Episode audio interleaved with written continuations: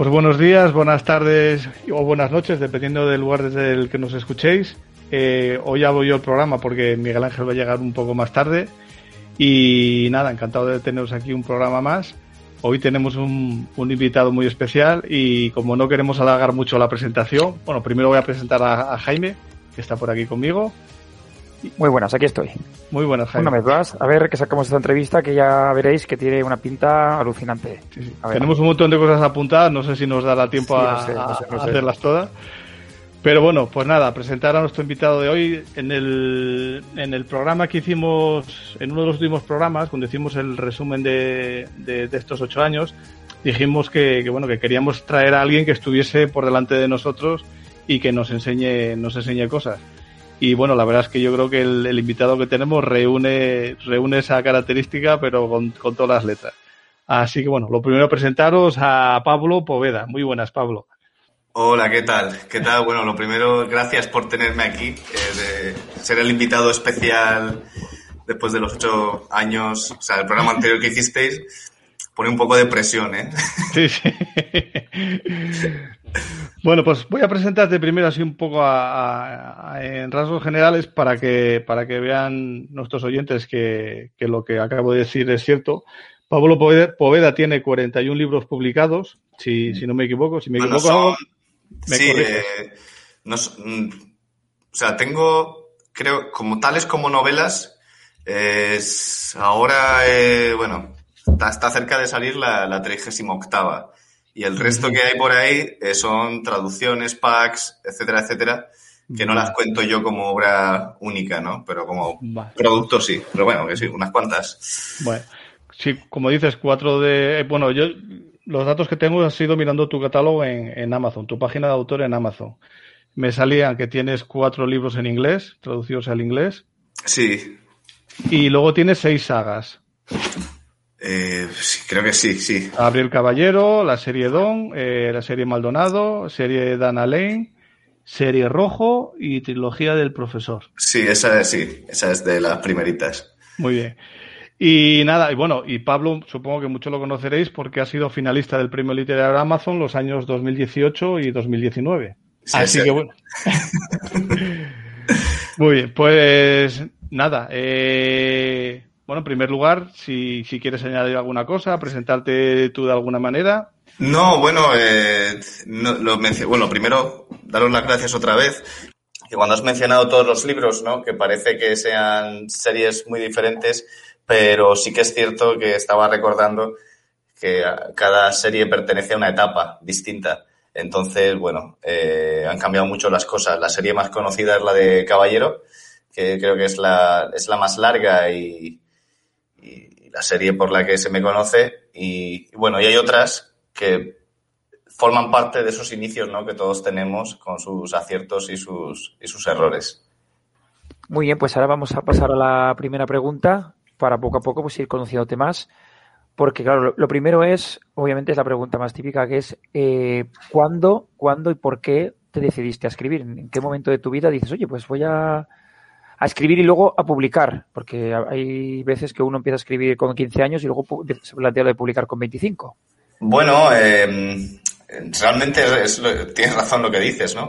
Eh, yo empecé a escribir, o sea, yo antes de dedicarme a esto, eh, había estado en un grupo de música, ¿no? Entonces, aunque no escribes novelas, pero estás escribiendo canciones, eh, siempre tenía curiosidad. Y lo que fue empezar a escribir eh, de manera más o menos seria eh, llegó en la universidad. yo escribía relatos, etcétera, pero sobre todo en la universidad, con algún curso que hacía. Eh, quedé finalista en un curso de relatos. Estamos hablando de por el año 2000. yo soy del 89 y estamos hablando por el año 2000, diría yo, 2008, 2009 o por ahí. Y bueno, ahí fue cuando empecé a escribir. Era la época, era joven, estaba descubriendo a la generación Beat, a toda esta gente que poco tiene que ver con lo que hago ahora, pero, pero bueno, estaba desde Bukowski, pero también Patricia Highsmith, leía eh, novelas pulp que me gustan mucho, leía novela negra de Raymond Chandler y, estaba experimentando. Cuando decidí dedicarme a esto finalmente, fue eh, dedicarme, me refiero a vivir de la escritura. Esto era el, la idea de, vale, me quiero dedicar a esto, pero ¿cómo lo voy a hacer? Yo decidí que quería ser escritor, pero no sabía cómo y no me convencía el modelo eh, que, todos conocíamos, ¿no? De manda tu manuscrito y si eres bueno te cogemos. Entonces, eh, desde, o sea, yo lo decidí en 2011, pero realmente no empecé a ponerme en serio hasta 2017, 2016-2017 con esto. Así que, para responder a tu pregunta, que lo importante, resumir un poco, eh, escribir, estuve escribiendo y además durante esa época pues estuve mejorando, estuve aprendiendo, pero el momento en el que me siento en una mesa y digo voy a dedicarme a esto y, voy a ganar dinero con esto fue en 2016. Antes, los cinco años antes, estuve eh, definiendo lo que era, o sea, lo que era mi voz, lo que era mi estilo, eh, lo que quería hacer y también estuve resolviendo la pregunta de, vale, ¿cómo vas a vivir de la escritura, no? Porque Amazon ya existía ahí, pero yo no sabía. O sea, ¿tú tenías claro desde el principio que querías vivir de la escritura? Eh, es que la historia viene por ahí. Yo estudié, eh, bueno, yo estudié periodismo, pero en el último año pues hice un Erasmus a, a Letonia, una, o sea, a una universidad que había en Riga, en la capital de allí. Y claro, era la época donde yo tuve, me compré mi primer Kindle y, recuerdo porque después de hacer dos viajes con cuatro libros en la maleta, que pesaba un kilo o dos, pues ya compré el Kindle y dije, esto es la leche, porque tengo los libros en español, me llegan al momento, los puedo comprar, los puedo leer. Y empecé a ver que había gente que hacía eso. Estamos, estoy hablando de 2011. Y al mismo tiempo estaba cruzando yo ese camino de quiero ser escritor y dije, bueno, tienes, tienes que aprender a hacer lo que está haciendo esta gente, ¿no? Porque había muchos casos de otros americanos que estaban triunfando saltando eh, todas las barreras. Así que yo ahí lo tuve claro. El problema es, vale, ¿y cómo lo han hecho estos? No era tan fácil. De hecho, era muy complicado, ¿no? Y por eso tardé años en averiguar, en, en cambiar la visión, todo. Pero, pero sí que lo tenía claro. Tenía claro que, que si esa, esa gente lo estaba haciendo, yo también podía. Ahora, lo que me llevara, pues ya no, eso sí que no lo tenía tan claro. ¿Qué, qué novela fue la que marcó un punto de inflexión en, tu carrera como escritor? Pues eh, fue la de La Isla del Silencio, que es la primera novela de Caballero, aunque es la segunda, pero es la, primera que escribí. Y marcó el, punto de inflexión porque esto ya estamos hablando en 2016, yo vivía en Polonia eh, no me dedicaba a esto, simplemente había aprendido ciertas cosas, eh, pues, pues, llegar a lectores y escribí una novela ambientada en, la Costa Blanca, ¿no? que es de donde yo soy, y marcó el punto de inflexión porque además de hacer algo que me, que me divertía, que estaba más trabajado, etcétera, etcétera, recuerdo que fue el momento de agosto de 2016 eh, donde gané los primeros 100 dólares con Amazon. Normalmente siempre, pues, desde 2011 hasta 2016 eran 20, 5, 7 dólares al mes, que me daba, pues eso, para tomarme una caña y poco más. Pero cuando en agosto de 2016 hice los primeros 100 dólares en royalties, dije, un momento, aquí está cambiando algo y esto se puede escalar. Ahí fue cuando bueno, cuando regresé, como estaba viviendo en Varsovia, eh, regresé ese verano a, a, allí y dije que tenía que escribir la continuación. Y entonces empecé en un proceso que me llevó hasta el verano siguiente, más o menos en julio de 2017, lo dejé toda la vida que tenía allí, me subí al coche y me volví, me volví otra vez a, Alicante, ¿no? A empezar de cero, porque básicamente empezaba de cero, eh, los pocos ahorros que tenía, me quedaban 700 euros en la, en la tarjeta y, esperando el, el, pago de Amazon, ¿no? De los, de los siguientes dos meses para empezar de cero y le dije a mi familia, bueno, a ver, eh, he venido aquí, no voy a dedicarme a esto y no voy a pedir nada, simplemente apoyo moral y, ya está, y ahí fue el, ahí fue el punto de inflexión. Claro, fue un riesgo, ¿eh? porque eh, en nuestro caso, por ejemplo, nosotros los tres tenemos trabajo y, esto empezó siendo como una afición o un añadido, pero al tomar esa decisión de, decir me voy a dedicar a esto y, a tirar para adelante, tuvo que ser muy complicado, ¿no? Bueno, eh, realmente, a ver, es que la primera, el primer, la primera piedra llegó en 2011, cuando terminó la carrera. Eh, estamos en plena crisis. Empiezo a trabajar en Elche en una oficina de una agencia de publicidad, gratis, ¿no? Como becario, me como ahí el verano entero. Cuando consigo trabajo, pues a los dos meses eh, empiezo a tener problemas personales porque yo decía, yo tú lo que quieres es escribir, tú no quieres estar trabajando aquí. Pero claro, era la mentalidad ya, pero tienes que tener un trabajo. En fin, que aguanté dos meses y cogí la maleta y me fui a Polonia con una mano delante y otra detrás. Y allí tenía unos amigos que estaban allí. Y bueno, y sabía que tomando un poco de distancia, saliendo de tu entorno, podías empezar a reflexionar de cómo, cómo hacer esto, ¿no? Pero desde 2012 o 2011, no recuerdo muy bien, hasta, sí, 2012 hasta 2017, eh, bueno, pues trabajé, pues eso, eh, hacía, hice muchas cosas, no, nada, nada relacionado con mi, con, con el periodismo. Pues estuve dando clases eh, de profesor de lengua española, eh, estuve, ayudaba a gente con traducciones, etcétera. Es hacías lo que, lo que, lo que podías, ¿no? Y decía, pues ya que estoy aquí, no voy a volver, porque si vuelvo habré fracasado. O sea, yo volveré convertido en un escritor. Fue un riesgo, porque el tiempo pasa, porque la vida te, te va acomodando. Eh, conocí una chica, tus, tus, caminos se, se, o sea, se, tuercen y ese, y esa, ese propósito de que volveré siendo escritor, pues como que ves que se aleja, pero nunca lo dejé y al final hubo un momento donde dije, mira, a tomar por saco con todo, porque yo he venido aquí a por esto y, se unieron ciertas cosas se unieron ciertas cosas. Ahora hay un montón de información en Internet que es súper útil, pero yo no sabía lo que era una lista de correo. No había gente hablando de ello. Entonces llegué a través de un libro de una mujer que había tenido una banda de rock y hablaba de las listas de correo. Eh, yo leía todo en inglés, iba atando cabos por mi cuenta, iba probando, iba haciendo cosas y bueno, y fue hasta ahí, cuando ya empecé a generar ingresos de una manera eh, estable, y dije, pues, o sea, has venido hasta aquí, ya no te ata nada, vuélvete a España y empieza el... Y, dispara la última bala que te queda, ¿no? Y eso hice. Y, y fue en 2017. Y salió bien.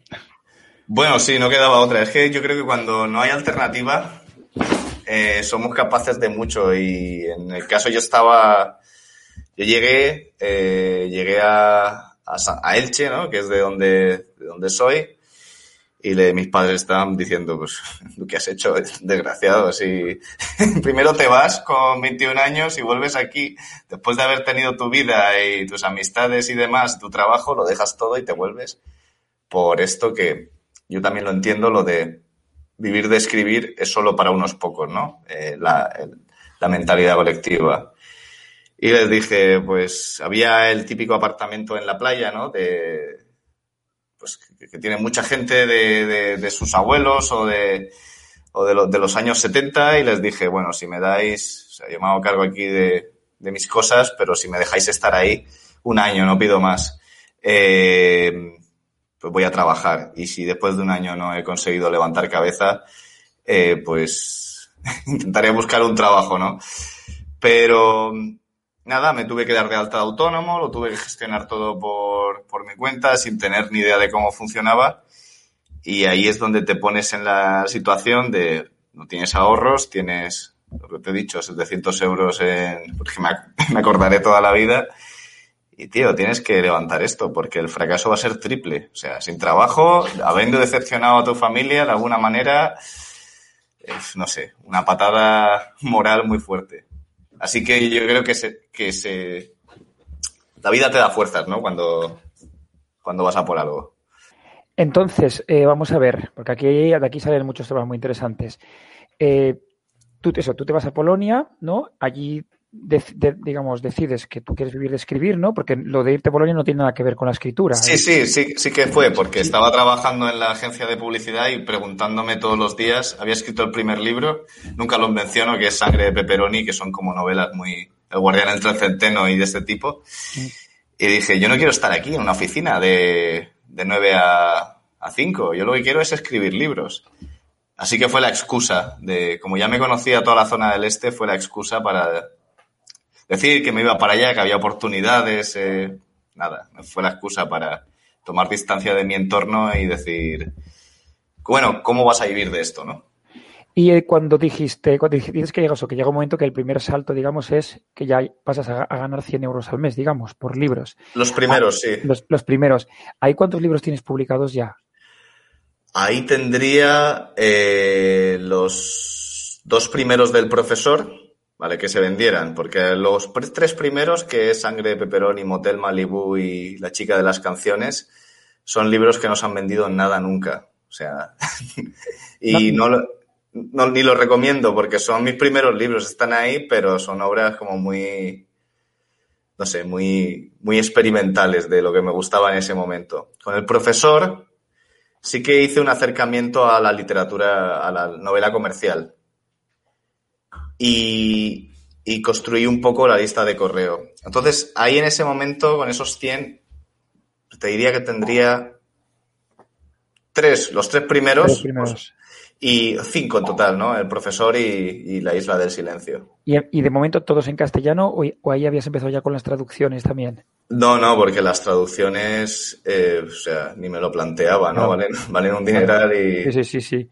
Sí, más hay gente que piensa, eh, no, eh, no vendo mucho, pero te voy a traducir, que el mercado inglés y tal, yo creo que es un fallo, yo creo que es vende primero en tu idioma, porque la, más la gente que te conoce es la gente que habla tu idioma, y luego ya salta a otros mercados antes de meterte en Estoy de acuerdo. En mi caso particular, mi experiencia con los libros en inglés no están siendo, eh, o sea, tal y como lo había pronosticado, el mercado en Amazon.com está súper saturado, ¿no? Y, y, el, y el margen de control que tengo es menor, porque, es decir, yo sé inglés y lo hablo, lo escribo, pero yo no puedo redactar la, la, la descripción del libro con estilo como lo hago en castellano, ¿no? no o sea, no tengo, no tengo esa, esa soltura. Entonces, cuando quieres cambiar algo, se lo tienes que consultar al traductor para que te lo, te lo traduzca bien. Que te lo ponga bien, claro, claro, claro. Y, y luego, claro, hay muchísima más gente, ¿no? Hay un mercado muy grande, pero hay muchísima más gente, entonces todo, es, todo cuesta más caro. La publicidad, eh, los suscriptores, llegar a la gente, al ser español, y la novela es Caballero y Pablo Poveda, pues eh, quizá es menos hmm. interesante para ellos que si me llamo Lee Child, ¿no? O Robert, no sé qué, pues. Y, y, por, sobre todo si tienes un conocimiento de saber un plan de lo que vas a hacer. Si los traduces para ver qué pasa, si suena la flauta, pues puede ser todavía más. Claro, claro, claro. Más desastroso. Y entonces, desde que eso, tú, tú ya tienes tus primeros cuatro o cinco libros y empiezas a ganar 100, 100 euros, más o menos, al, bueno, 100 dólares, 100 euros al mes, tú vas escalando y, y, cuánto pasa hasta que dices, mira, yo ya ves, efectivamente, eso te habías dado un plazo de un año, ¿no? Es decir, a ver cómo. Se, había, se, había dado a mis padres, ¿no? Para que no me. Sí, sí, para que no. Eso, para que no dijeran, este hijo mío se los ha perdido, esto va a ser un hippie de estos. Que es lo que pensaban. Sí, ¿y cuánto? Y al final, tú al año efectivamente, ¿qué dijiste que les eh, pediste, digamos, como de prórroga, que te dejaran tranquilo, que no te agobiaran y no te taladraran?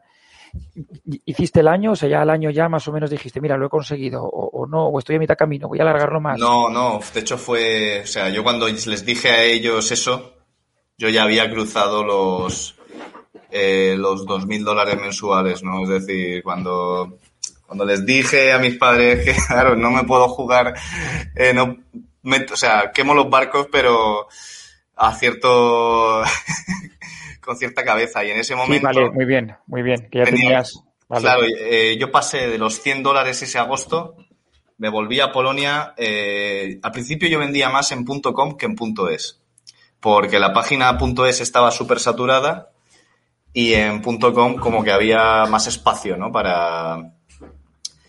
Eh, entonces, pues, si eso fue en verano, en, si no recuerdo mal, en octubre por ahí ya había pasado los mil dólares, que yo estaba flipando en colores porque decía, joder, estoy haciendo mil dólares al mes y el trabajo que tenía ahí en, en la escuela, eh, capital general, ¿no? Puedo gastármelo en copas, irme a comer, pero dije, no, no, no, no, esto sigue, sigue dándole.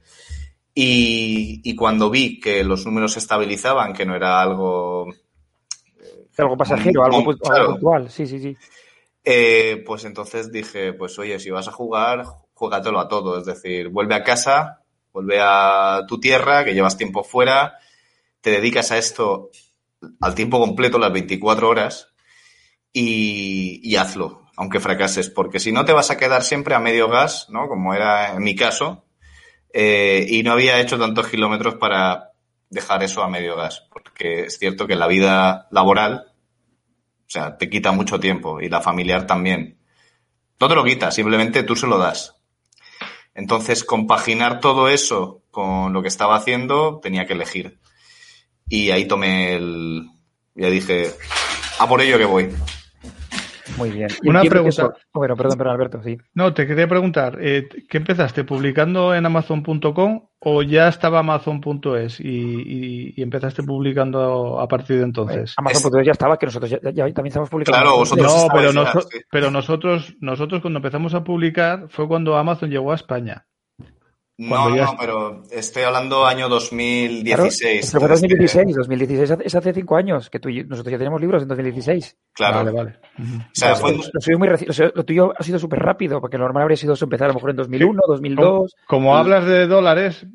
claro. No, hablo, De, hablo de dólares porque siempre he mirado más el dólar que el euro, pero no por nada, porque eh, los tablones de ventas siempre... O sea, al principio vendían .com, ¿no? Entonces el, la lista era en dólares y luego eh, cuando tú miras el, el, reporte este, el informe mensual, ellos lo hacen en dólares, otra cosa, y otra cosa es que luego el, el, cambio varía, o sea, realmente varía. Por eso nunca me fijo en los euros, me fijo en los dólares, y luego ya, bueno, alguna aplicación de estas hago la conversión. Pero en 2000, yo cuando 2011, cuando estaba estudiando el último año de la carrera, eh, ahí ya estaba Amazon.es. Y ya tenía yo el Kindle este con botones a los lados y que parecía un telesketch, ¿no? Pues, pero que lo he usado en... Y vamos, y todavía dura. Eh, y en 2016, 2017 ya era... Lo que pasa que la página de Amazon.es no estaba tan desarrollada como la de .com y eh, no había subcategorías, era todo policíaca y claro, era imposible abrirse un hueco ahí. Así que, bueno, me hice, me abrí hueco en, en .com. También esto, en ese momento no estaba en Kindle Unlimited, estaba utilizando, pues eso, en Kobo, en, en otras tiendas. Y eso ya fue al año, eso creo que fue en 2018 cuando ya decidí arriesgar y meter todos los libros en Kindle Unlimited, ¿no? Pero vamos, que 2017 fue el, y el cambio pues, fue bastante rápido, fue bastante rápido, eh, pero por una cuestión muy clara, que supongo que me, lo, ibais a preguntar, ¿no? ¿Cómo, cómo, o sea, cómo, cómo escalé eso en, en poco tiempo? Eh, escribiendo libros que pertenecían a una serie y sobre todo construyendo una lista de lectores, que yo creo que eso es el paso número uno Em, porque son tangibles, porque tienen su dirección, porque hay datos que la gente no ve, que es como el clic, quien no clica, quien abre, quien no abre. Entonces, poco a poco, con eso, eh, o sea, ¿cómo, y, y la pregunta es, ¿cómo construir la lista de lectores de una manera rápida? Pues en ese momento era con publicidad de Facebook. ¿Que te, te llevaba a una, a una web eh, y de ahí ya te metías en la lista o directamente la publicidad en Facebook eh, ya no, la lista directamente? Te descargabas, pues igual que si lo que sigo haciendo ahora. Si entras en mi página web y tienes el libro gratis de Caballero, ¿no? Un landing page, pues mm. esto era igual. Eh, ofrecías, ofrecías, un. Eh, eso, apúntate a mi lista de suscriptores y te regalo y te mando un libro, ¿no? Era digital, ¿no? Era y, te, y te regalo un libro gratis. Y mm. entonces era el, el, punto de partida para que esa persona me conociera. Que yo siempre es una de las cosas a las que le he dado mucha importancia, más que aquí tienes el libro y ya está, ¿no? Y solo informar de los lanzamientos, es trabajar mucho y le doy mucha importancia al, o sea, al relato, a, la narrativa de esos correos, que cuando la persona abra el correo eh, lea algo interesante, no solo sobre mis libros, sino que sepa quién soy, a qué me dedico, mi espacio de trabajo, eh, por qué hago esto y que, que la persona empatice con mi historia. Y bueno, y si quiere que continúe, si no, no, si no le interesa, pues tiene un botón bien grande que digo, si no te interesa, bórrate de la lista. Pero, pero creo que eso es un pilar fundamental, que no se le da tanta importancia como a otros, pero que si mañana se cae Amazon o se cae o tengo que mandar todos mis libros a Apple o cualquier otra historia. Que tienes, que tienes ahí unos, unos lectores fieles, porque tú, a tú ahí, eso, tú para hacer la lista de correos también te has planteado una estrategia, ¿no? De pues mira, yo voy a escribir un correo cada dos semanas o tres semanas. Y que des una, una, temática y voy a hacer ahora esta temática dividida en no. o en o como, como un poco qué estrategia sigues. Hay cinco correos automatizados. Eh, nada más cuando te suscribes a mi lista, el primero es el del libro, ¿no? El segundo es, te cuento un poco quién soy, sale la imagen de Varsovia, donde vivía, pues eso, eh, el sueño de convertirme en escritor, porque es verdad, y, y bueno, lo importante esto de, no rendirse, ¿no? De, quemar los barcos e ir a por ello, que, que entonces les pregunto de qué están leyendo, les digo lo que estoy leyendo en ese momento, y, y bueno, y que disfruten del libro. Luego, en otro, pues a, los, a la semana o así reciben un correo donde les muestro mi espacio de trabajo, porque eso a la gente le gusta, ver tu, tu escritorio, ver qué tienes. Eh, les hablo también, les enseño a mi perro, porque si lo van a ver tarde o temprano en algún sitio, eh, en alguna foto, pues bueno, que, que sepan que es el, el, perro que siempre está por ahí en los directos de Facebook o, o que me acompaña. Esto también da pie a la conversación, a que la gente te diga, mucha gente tiene perros, ¿no? Animales, pues. Y, y luego finalmente eh, les digo que, que, bueno, que si les ha gustado, pues que sepan que hay otro libro después y que también está ambientado ahí en la Costa Blanca, que es donde yo soy, etcétera, etcétera. Y después de, esa es la secuencia, más o menos. Y una vez al mes sí que les envío un correo, pues poniendo un poco en, al día de, de lo que he estado haciendo, de qué he estado escribiendo, de algo que, he averiguado, pero suelo ilustrarlos con imágenes que, pues, o con alguna foto mía, con alguna ilustración que, que, que, no sé, que le pueda dar un cierto ambiente al correo, ¿no? Para que la lista de correos se convierta en algo más que mera propaganda de compra mi libro, compra mi libro.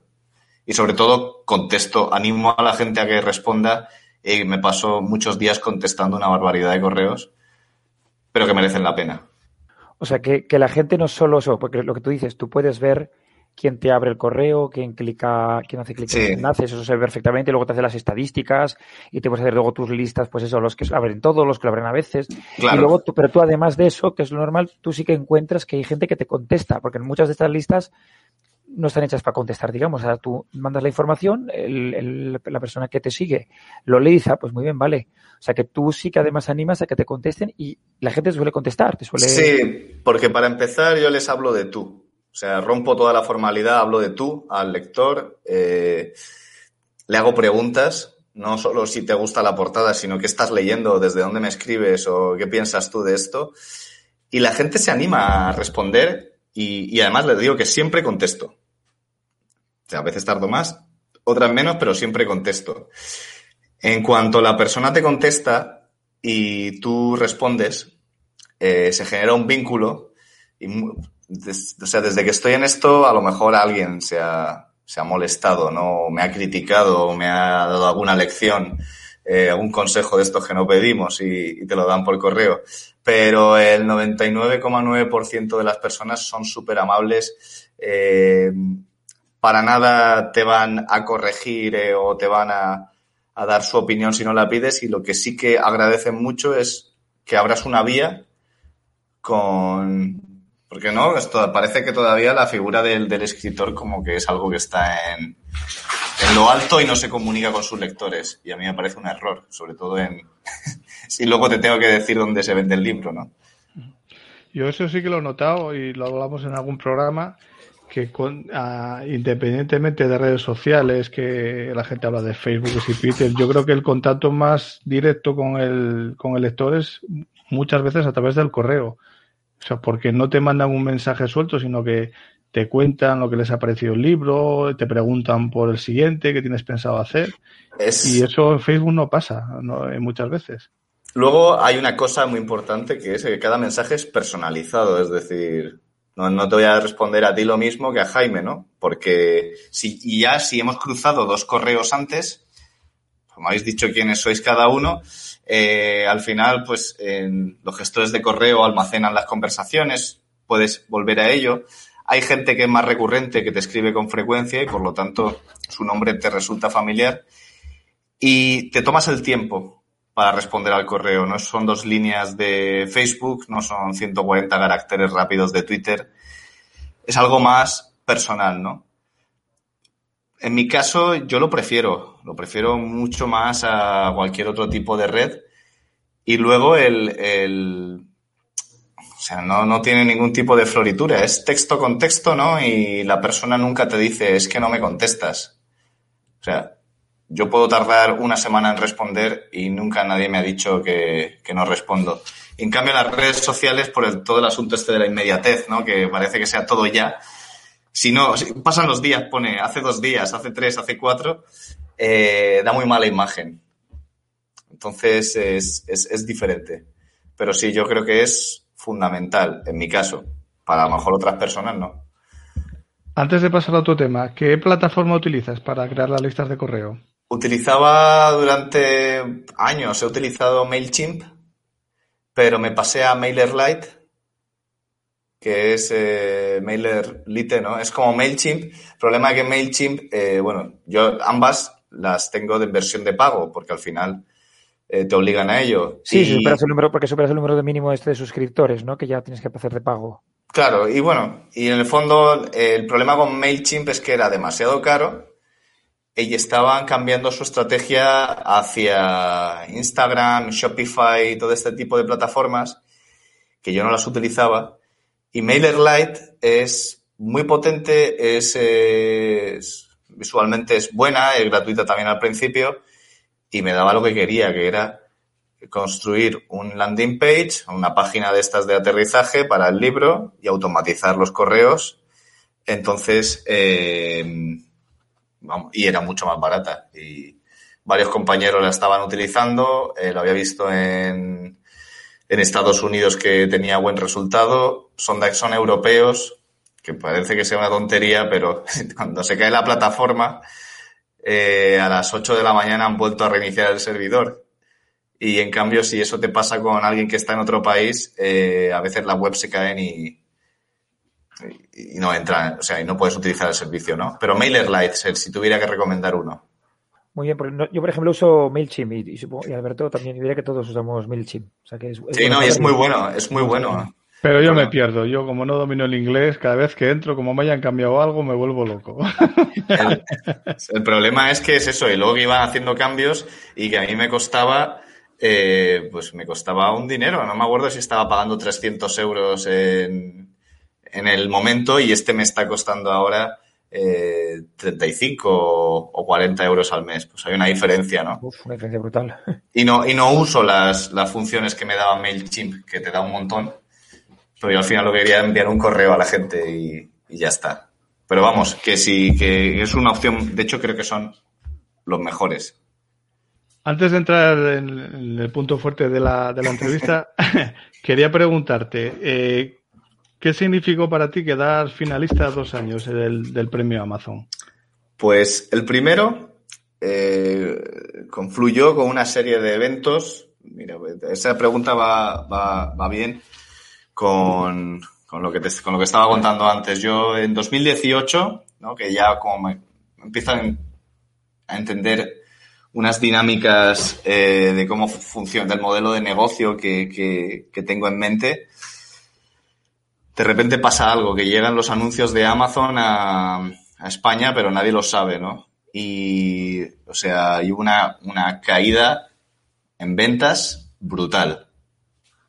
En ese, yo recuerdo que aquel verano de 2018, que era el verano del concurso del premio Amazon, que yo participaba, eh, hubo una caída de, brutal en ventas que hasta que pensé que, o sea, que se iba todo al garete y realmente, o sea, yo, eh, pues no me acuerdo, rocé, pues, o sea, empezó a bajar, a bajar aquello, 2000, 1500 y dije yo, ostras, o sea, no, no, levantamos cabeza. Se me juntó eh, la Ley General de la Protección de Datos, ¿os acordáis? El rollo aquel de... Por lo tanto, me tocó borrar a 10.000 suscriptores que tenía de Latinoamérica en mi lista de correo y, empezar, pues no me acuerdo si con mil o así. Y, los libros se vendían menos. en ese momento estaba viviendo por mi cuenta, eh, pero creía, me había presentado con el doble, con una entrega de caballero y creía que, que, bueno, que tenía posibilidades, había puesto bastante, bastante juego en ello. Y por circunstancias de la vida, eh, yo siempre había querido vivir en Madrid, pero pues nunca había tenido oportunidad. Circunstancias de la vida, eh, surgió la oportunidad porque donde vivía era en la playa, había llegado el verano, se había acabado el año aquel que, que que os he contado antes, eh, los vecinos se quejaban del perro y dije, mira, yo no puedo seguir aquí. Cambio de aires y me fui a... y di, tomé el riesgo de venirme a vivir a Madrid, ¿no? Me quedo finalista. Eh, la noticia es, bueno, yo estaba alucinando en ese momento, en 2018, en 2020. Además, además de quedar finalista, eh, o sea, ¿tú notaste que por participar en el concurso mejoraron las ventas? o Porque sabes que muchas veces eso, Amazon, las novelas que participan en los concursos, pues tienen más visibilidad o muchos participan precisamente para eso. Eso, pasó el, en, en 2020. Ahora os cuento, las, si queréis, las dos experiencias. 2018, en ese momento no había publicidad de Amazon, todo lo que había era el tráfico que tú enviaras. Yo enviaba mucho tráfico desde Facebook. Eh, Realmente no noté tanto. Simplemente era la séptima de una, o la quinta, sí, la quinta o la séptima de una serie. Por lo tanto, daba. Mucha gente no quiere presentar novelas eh, que forman parte de una serie a un premio porque tienen miedo a que llegue la gente a ella y diga, vale, no me he leído las anteriores. Pero yo construí algo ah, que lo llamé capítulo cero. Es decir, crear una novela que sea independiente a las otras, ¿no? Aunque tenga una subtrama, eh, la paras ahí y haces un episodio. Bueno, pues no me afectó a las ventas, quizá me dio algo de popularidad, pero yo seguía teniendo un problema muy gordo que era, estaban haciendo cambios y a mí no me estaban creciendo las ventas, me crecían muy poquito, ¿no? O sea, me seguía manteniendo, pero me crecían poquito como noticia fue muy importante porque me planto con 27 años, eh, 28, me, soy finalista, pensaba que iba a ganar, que tenía posibilidades, ¿no? Primer año, segundo ya no. Y, y bueno, me quedo en las puertas, pero quiero aprovechar ese momento para encontrar un agente literario y para llevar eh, las novelas de Caballero a una editorial tradicional simplemente por llegar a esa audiencia del papel. Y ahí es donde empezó el, el principio de la decepción, del gran recorrido de la decepción con el mundo tradicional y donde yo ya eh, tomé una decisión eh, fuerte el año pasado respecto a eso. 2020 sí que afectó, sí que se, se notó. El libro de los Fonseca no sé si vendió pues, 10.000 copias desde mayo a, a agosto. Madre eh, esto, es otra liga, está claro. Lo, lo golé en el top y, y, y me costó una barbaridad colarlo, pero, pero lo colé y en el momento que un libro toca el top 100, y recuerdo que hubo unas semanas que entraba y salía, o sea, tardé dos semanas en meterlo en el top, pero estaba siempre ahí al final del día entrando y saliendo, entrando y saliendo. Llega un punto que parece que acepta que formas parte del top, entonces sube y se mantuvo durante mucho tiempo pues en el del 30 al 50, ¿no? Y eso fue un disparate, o sea, fue un disparate porque yo no me daba crédito de lo que estaba viendo, o sea que cuando la gente, cuando miramos los tops, el top del 1 al 100, esos libros que están ahí, o sea, venden... Pues, Hablas del top general. Sí, sí, el top general. O sea, el, libro que esté ahí del 1 al 50, eh, de una forma constante, está vendiendo, pero una barbaridad. Eh, ese libro sí que da de comer, solo un libro puede dar un salario entero y lo que pasa es que hay que mantenerlo. Eso es una maldita lucha. ¿Y cómo se hace para mantenerlo? Pues eh, ahí está la cuestión, porque si no los tendría todos ya en el, no sé, tuve ese, pero no, ese, ese, mi estrategia fue, bueno, la, la, la historia de los Fonseca es, en 2018 firmo un contrato de representación editorial, o sea, de agente literario. Me dicen que escriba una novela que no quieren, las que ya están publicadas. Y dije, bueno, pues nada. Mi estrategia era alcanzar las librerías de papel, o sea, que uno de mis libros estuviera en la casa del libro en algún sitio de estos, para que ese público al que yo no tengo acceso leyera mi libro y si le gustaba, pues se fuera a Google y cuando ponía Pablo Poveda le salían todos los demás, ¿no? Pero no era tan sencillo. Eh, escribí una novela, estuvo dando vueltas por las editoriales eh, durante un año entero, no tenía respuestas, no me decían nada y antes de la pandemia, pues ya a la gente le dije, mira, pues deja de moverla, me la quedo yo, que voy a hacer algo con ella. Y esa novela era el del misterio de la familia Fonseca. Avisé a toda la gente, mis lectores, a nivel interno, eh, mirad, eh, voy a sacar este libro, ha estado dando la vuelta al mundo, la vuelta a España durante un año y bueno, creo que os va a gustar porque en realidad era un reflejo de la serie Caballero. Creo que os va a gustar. Es una novela larga, ha invertido mucho tiempo. Eh, crees expectativa, ¿no? Entre los lectores, con tiempo. El hecho de que estuviéramos encerrados o semi-encerrados, porque era en mayo, pues también colaboró a que, a que la gente se, se lanzara a leer más. Pero, y luego lo que puse fue bastante publicidad, es decir, eh, puse anuncios de Facebook, puse anuncios de Amazon y sobre todo estuve, lo que, lo que hice fue pues, bueno, estrategias típicas de mandar el correo a la lista, enviárselo a esos que no abren a la semana, intentar hacer picos de ventas, ¿no? Repartidos a lo largo del mes. Y salió. O sea, no, no sabría deciros cuál es, cuál fue. La publicidad estaba, pero otras veces no ha llegado y salió y se quedó y a, la gente le gustó, entonces se sumó Kindle Unlimited, que en ese momento propulsaba los libros y, lo disfruté todo lo que pude porque yo sabía que eso iba a llegar a su final y llegó, claro. Por eso te corrijo que lo he dicho mal al principio, quedaste finalista en 2018 y 2020. Sí, y 2020 me dio más alegrías que, que 2018. No era otro momento diferente. Aunque no hubo ceremonia. No, cuando yo eh, en 2008 no hubo ceremonia tampoco. Y en 2020 la... En 2020 fue cuando sí la hubo, la, primera que se hizo, ¿no? No, no, 2018 no hubo, hubo un... No, hubo nada, salimos en la prensa. En 2019 que ganó Ismael, que fue donde lo conocí, ahí sí que nos invitaron al hotel, a un hotel aquí en Madrid. Ah, vale, sí. Y sinceramente, y en 2020, pues fue esta con. presentaba una presentadora de televisión, etcétera. Sinceramente, yo prefiero que no haya ceremonias. sé que está, está feo. O sea, la, parte muy positiva de 2019 fue ponerle cara a mucha gente que no conocía y hablar, y hablar con ellos, pero por otra parte, eh, como finalista, yo prefiero que, que, no haya ceremonia, que el dinero se lo gasten en, en, una publicidad que no se hizo en este último año. Pero bueno, que la verdad es que me daba lo mismo.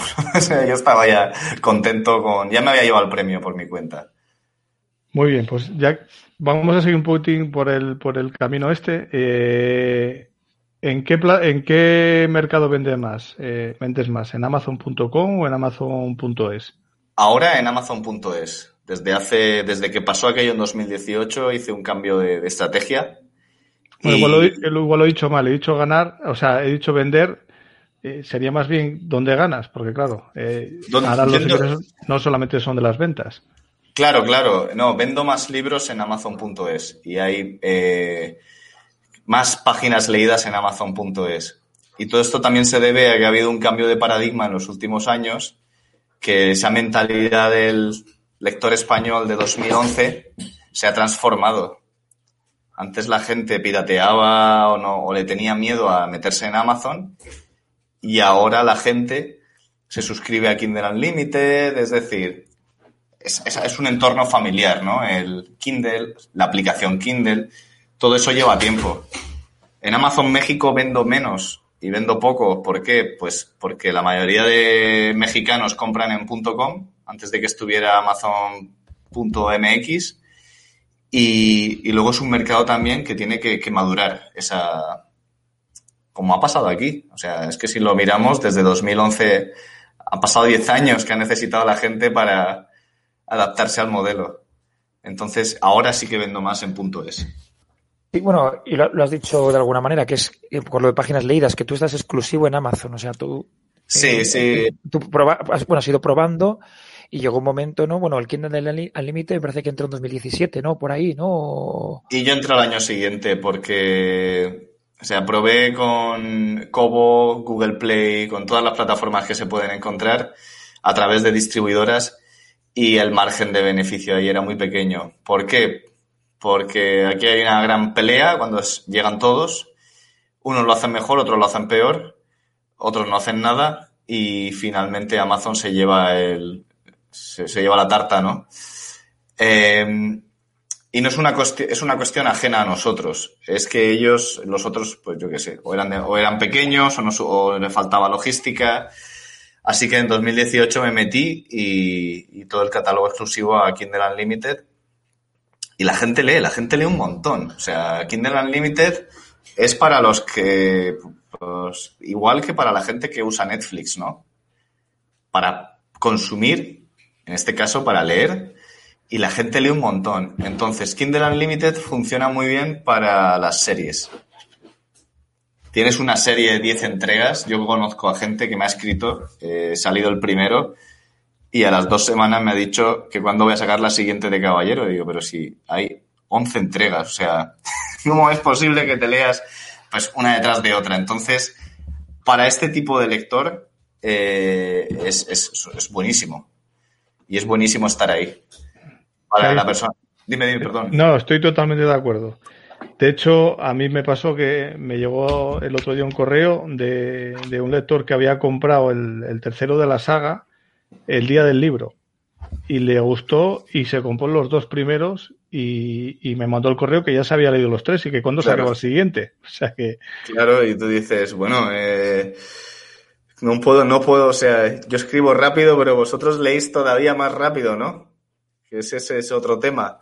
Eh, yo sé que lo que yo hago, o sea, es una cuestión personal, no, o sea, no, tengo la, receta para, para todo, porque cada persona tiene que adaptarse a sus ambiciones y a sus eh, intereses, ¿no? Y a sus tiempos. Pero, pero lo que yo hago es bastante, no sé, es, es, es un bastante único porque es un modelo que se adapta a mí, pero no a todo el mundo. Y bueno, lo de, ¿verdad? Lo, del publicar en papel y tal, y cada esa espinita se te quedó clavada, ¿no? no Porque tú, tú, aparte de lo que vendes solamente en Amazon, tú también vendes como particular que... Em, no, no, no, eh, Amazon. Amazon con la edición de papel de bolsillo. Eh, la, espinita no era, la espinita fue que aquí está la anécdota. Eh, no voy a decir el nombre porque nunca se sabe, pero eh, pues de las editoriales más potentes de España, ¿no? Que hay dos. eh, habían leído la novela de los Fonseca y la habían rechazado. Y me llamaron cuando el libro estaba en el top para decirme que querían la novela de los Fonseca. Dije yo, vamos a ver, esto es una tomadura de pelo.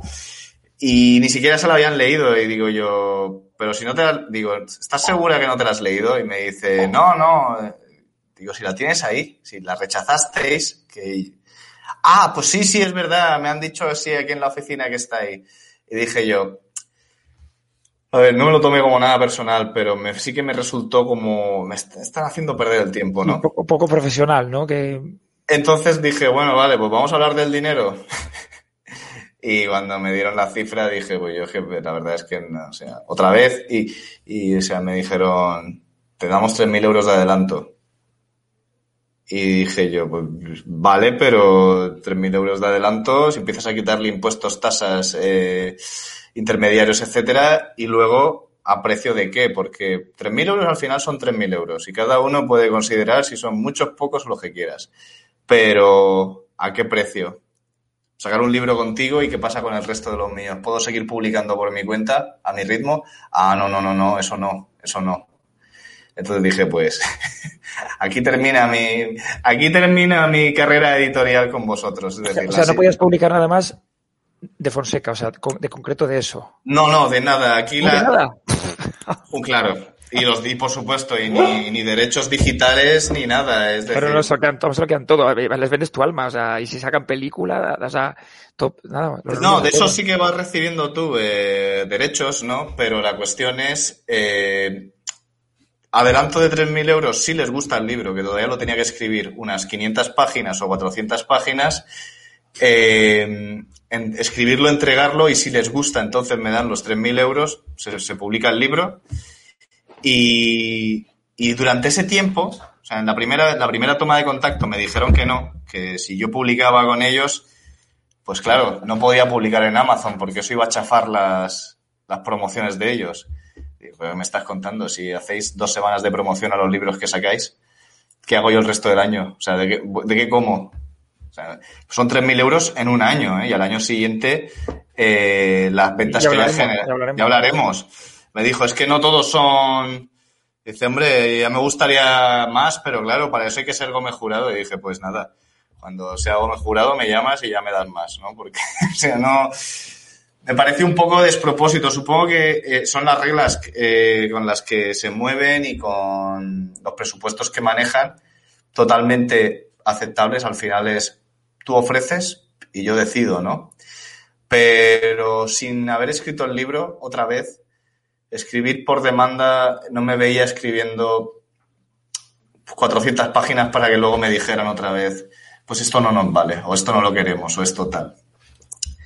Y, y ahí fue donde mi última decepción y dije, mira, no...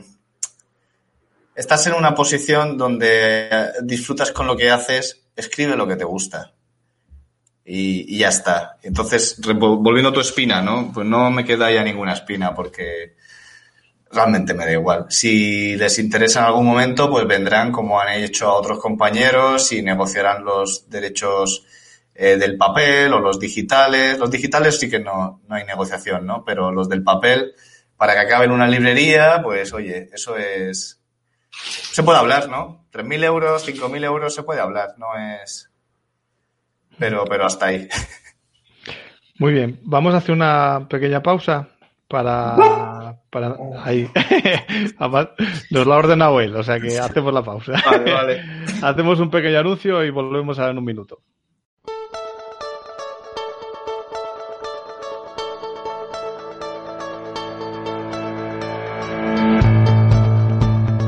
Charlas de autopublicación un punto de encuentro para escritores independientes.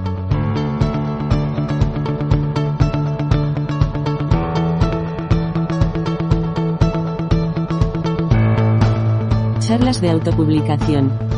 Un espacio para charlar sobre cualquier tema relacionado con la autopublicación de novelas, creado por tres escritores independientes con el único objetivo de compartir experiencias y conocimientos.